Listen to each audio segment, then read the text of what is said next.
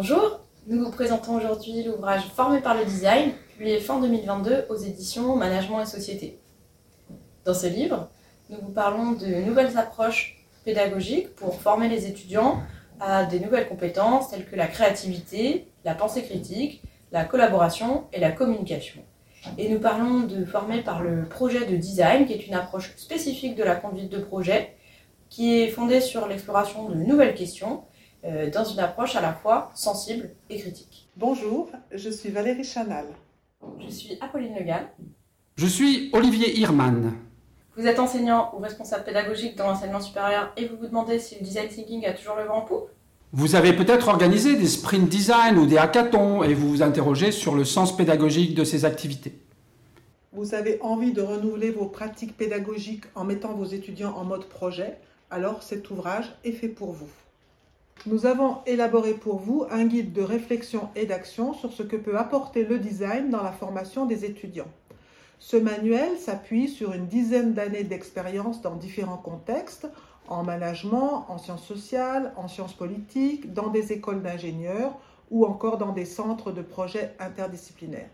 Au fond, nous avons écrit le livre que nous aurions aimé avoir quand nous avons commencé. Voici un aperçu de ce que vous trouverez dans le livre. Nous partons de l'analyse d'un siècle de la pensée design et nous montrons qu'aujourd'hui, les outils du design permettent d'aborder des questions complexes d'innovation sociale, environnementale, en d'autres termes, des problèmes systémiques. L'objectif est de prendre le design au sérieux en dépassant les méthodes parfois simplistes du design thinking. Nous mettons en évidence les enjeux d'une pédagogie par le design pour des étudiants qui sont novices en design en nous appuyant sur différentes expériences remarquables dans le monde. Nous vous présentons ensuite quatre cas approfondis de projets menés par des étudiants.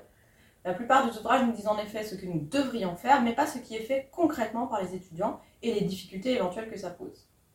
Dans le chapitre 5, sur la base des observations précédentes, nous proposons un modèle de quatre manières de faire du design.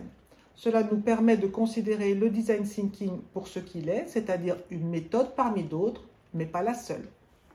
Et pour finir, histoire de vous aider à vous lancer, nous proposons un kit de démarrage avec une vingtaine d'outils de design que vous pouvez adapter en fonction de vos objectifs pédagogiques. Nous faisons le pari qu'une fois que vous aurez goûté à la pédagogie par le design, vous aurez du mal à revenir dans une posture classique de cours descendant. Alors, prêt à relever le défi? Nous serons ravis d'avoir des nouvelles de vos expériences.